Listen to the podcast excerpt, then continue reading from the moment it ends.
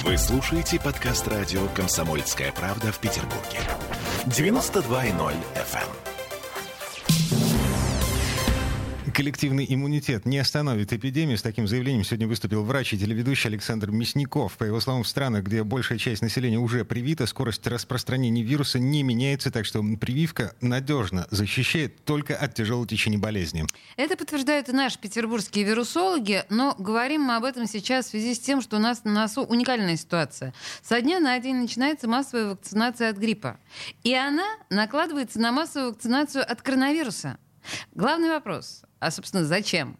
Говорили же, что грипп ушел, ковид его вытеснил. Вот что по этому поводу говорит директор Петербургского НИИ гриппа имени Смородинцева Дмитрий Леознов.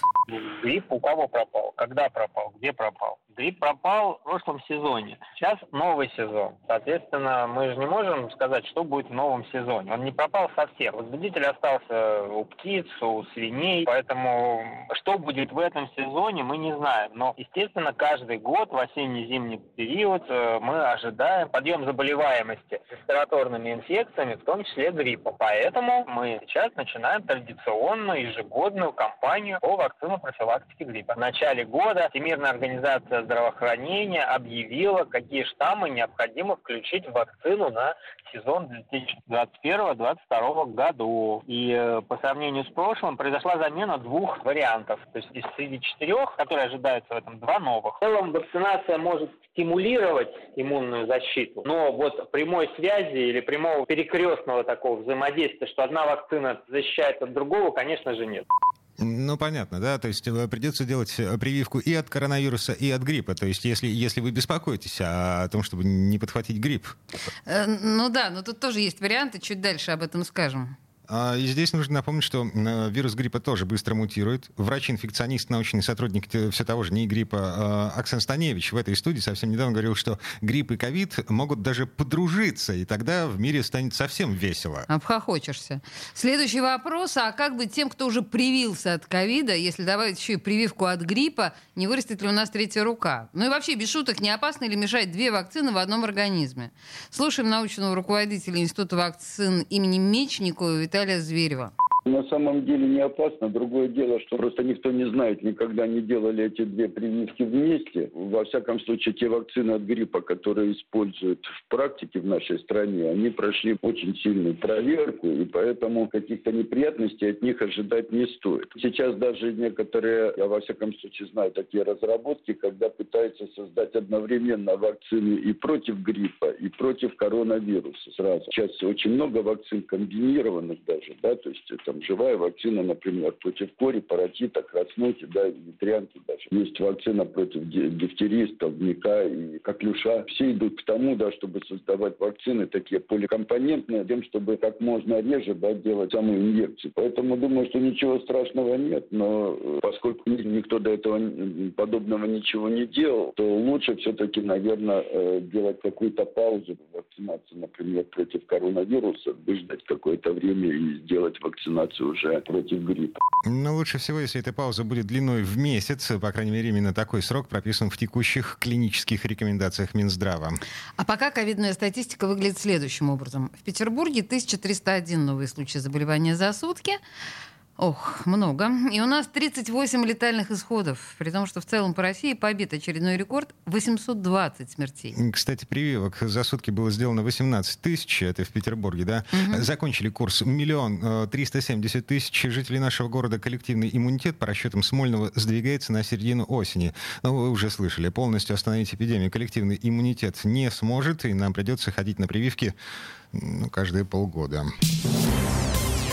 Теперь последние новости о состоянии Ивана Краско. Напомню, вчера вечером появились сообщения о том, что его положили в реанимацию с инсультом. Вот что заявил нам его директор Вячеслав Смородинов. Несколько дней назад Иван Иванович э, отдыхал на даче и почувствовал резкий удар в голову. Такое впечатление, что кто-то ударил, говорит, по голове. В глазах потемнело, начал пытаться передвигаться, но нога так потяжелела, как будто кто-то за ногу, говорит, тянул его. Но он не придал особого значения, сказал родственникам, которые находились рядом. Они сказали, давай вызовем скорую, либо врача. Но он категорически отказал. При этом еще решил сходить в баньку. Но действительно, как сказал, после баньки стало легче. Но через два дня мне позвонила его бывшая супруга Наталья Виаль и сказала, Иван Иванович очень нехорошо, его нужно либо в поликлинику, либо в больницу. И вот вчера я приехал на дачу в Керра, мы забрали его, я помог ему спуститься с лестницы и отвезли в сороковую поликлинику. А, его очень сильно качало, он плохо ориентировался, после чего, осмотрев, врач э, сказала предварительный диагноз инсульт, решили вызвать скорую, срочно его госпитализировали госпитализировали э, в НИИ, э, ну, то есть в центре имени Алмазова, да, а, и я, вот я не настоящий сварщик, но я видел, как выглядит классическая картина инсульта, очень похоже. Угу. Очень. Но, похоже, он железный человек. Иван Иванович уже переводит из реанимации центра Алмазова, в общем, через сутки после госпитализации. Это еще при том, что Краско еще и усугубил кровоизлияние походом в баню. Угу. Жесть вообще. Сегодня позвонила мне один из врачей, буквально недавно и сказала, что э, инсульт подтвержден, но мы будем переводить его в палату. Состояние у него сейчас не очень хорошее, но он в сознании э, будет восстанавливаться, но на это нужно время. А сколько он пробудет, неизвестно, но не меньше недели. У него сейчас проблемы с боковым зрением. Он очень плохо ориентируется в пространстве. То есть он видит только перед своим носом. Но у него и до этого было отслоение сетчатки, у него плохое зрение вообще уже последнее время. И плюс еще это, конечно, последствия инсульта вот этого последнего. Ну, доктор сказала, что это все восстановимо, несмотря на возраст.